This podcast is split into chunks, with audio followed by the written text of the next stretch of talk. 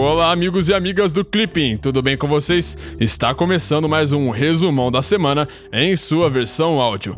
E hoje vamos para as principais notícias dos dias 4 a 8 de fevereiro de 2019. Política externa brasileira. Na segunda-feira, o ministro das Relações Exteriores, Ernesto Araújo, participou de uma reunião do Grupo de Lima. Segundo a declaração, houve uma reiteração ao apoio a Juan Guaidó como presidente encarregado da Venezuela e de sua participação no grupo. Na terça-feira, Araújo realizou uma visita aos Estados Unidos, onde encontrou-se com o secretário de Estado norte-americano Mike Pompeo. De acordo com a notícia, Araújo descartou a possibilidade de tropas norte-americanas utilizarem o território brasileiro para fornecer ajuda humanitária à Venezuela. Na quarta-feira, Araújo reuniu-se com o ministro da Turquia. Segundo a notícia, a reunião teria abordado a possibilidade de transferência da embaixada brasileira para Jerusalém. Ainda de acordo com a notícia, Araújo teria afirmado que a questão se encontra em estudo e reflexão no governo.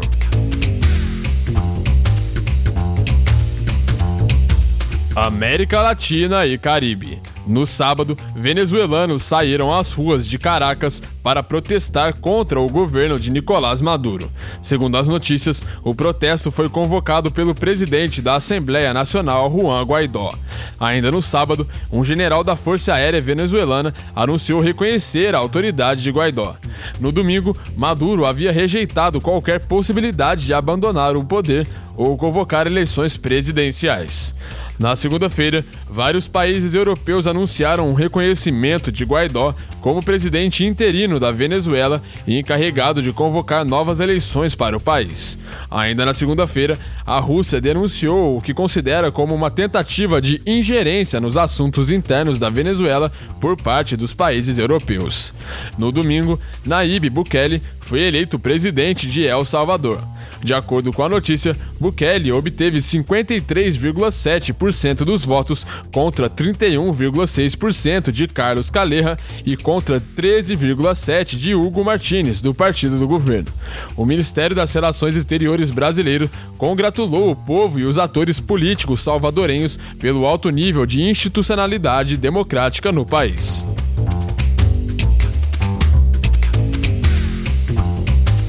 Estados Unidos.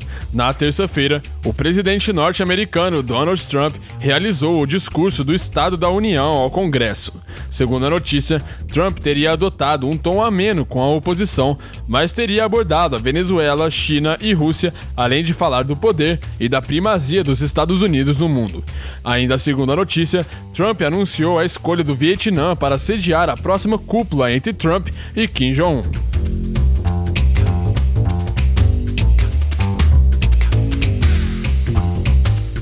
Segurança. No sábado, o presidente da Rússia, Vladimir Putin, anunciou a saída do país do Tratado de Controle de Armas Nucleares, conhecido como Tratado de Forças Nucleares de Alcance Intermediário, o INF.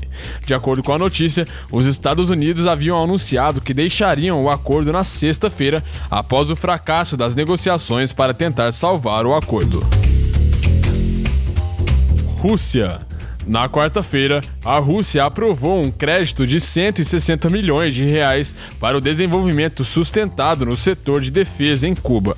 De acordo com a notícia, o diretor de Serviço Federal de Cooperação Técnico-Militar também reforçou o apoio russo à Venezuela. Coreia do Norte. Na terça-feira, um painel de especialistas das Nações Unidas enviou um relatório ao Conselho de Segurança da organização.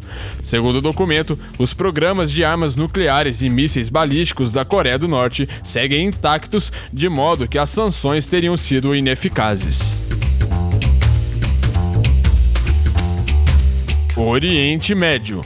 No domingo, o primeiro-ministro israelense Benjamin Netanyahu anunciou a construção de uma nova barreira entre Israel e a faixa de Gaza. Segundo Netanyahu, a barreira evitará que os terroristas de Gaza penetrem no nosso território. Ainda no domingo, o Papa Francisco realizou uma visita aos Emirados Árabes Unidos. De acordo com a notícia, essa seria a primeira viagem de um líder da Igreja Católica à Península Arábica. União Europeia. Na terça-feira, a França convocou seu embaixador na Itália para consultas em protestos ao que qualificou como provocação inaceitável. Ainda na terça-feira, de acordo com a notícia, o vice-primeiro-ministro italiano encontrou-se com líderes do movimento dos coletes amarelos, além de haver manifestado seu apoio ao movimento. Economia. Na sexta-feira passada, entrou em vigor o acordo de parceria econômica entre a União Europeia e o Japão. Segundo a notícia, o acordo elimina praticamente todas as tarifas aduaneiras, constituindo a maior área de livre comércio do mundo, com cerca de um terço do produto interno bruto, o PIB. Ainda na sexta-feira passada, a União Europeia publicou uma regulamentação sobre imposição de salvaguardas definitivas às importações de produtos de aço. De acordo com o Ministério das Relações Exteriores brasileiro, o Brasil tem acompanhado desde o início o processo, manifestando-se contrariamente à aplicação dessas medidas medidas.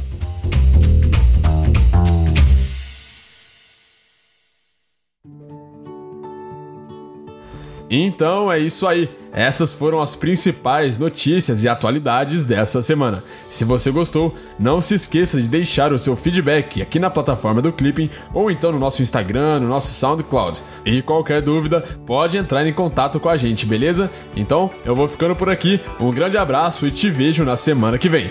Tchau!